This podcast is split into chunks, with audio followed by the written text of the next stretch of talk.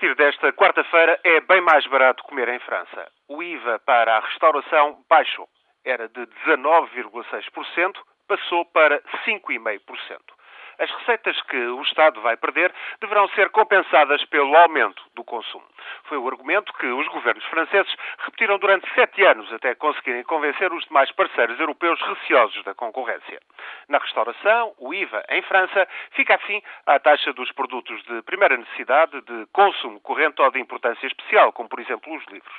A troco desta boa nova fiscal, que vale mais de 2 mil milhões de euros por ano, as associações do setor comprometeram-se a criar 20 mil postos de trabalho permanentes nos próximos dois anos e ainda outros tantos empregos com contratos a prazo.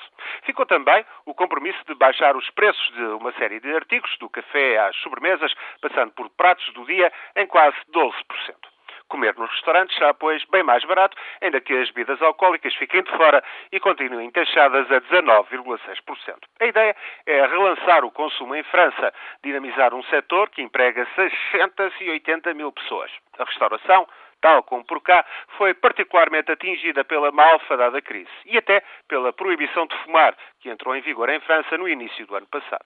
As grandes cadeias são as melhor posicionadas para aproveitar esta redução do IVA, mas de uma forma ou de outra, quase todos acabarão por baixar significativamente os preços ao consumidor.